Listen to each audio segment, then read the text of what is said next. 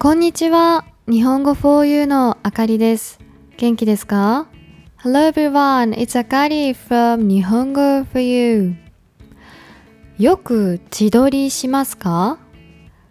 自撮りというのは友達とまたは一人でスマホで自分たちの写真を撮ることです。今はスマホが普及して性能のいいカメラを簡単に使えるようになったので自撮りする人がとても増えたと思います。私が中高生の頃はスマホがなかったので今ほど簡単に自撮りすることができませんでした。じゃあ何をしていたと思いますか？プリクラです。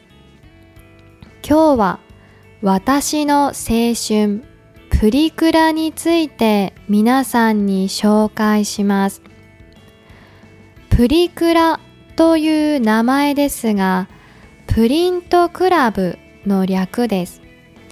5人ほどが入る箱の中でインスタント写真を撮影しそれがシールに印刷されます。だいたい1回撮るのに400円かかって撮影に何分落書きに何分というように時間制限があります。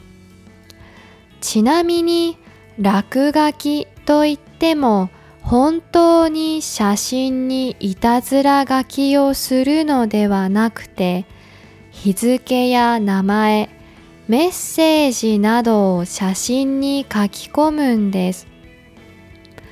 プリクラも今の自撮りのアプリと同じように技術が進化していて落書きのスタンプが可愛くなったり自動で目が大きくなったり足が長くなったりするものもありました。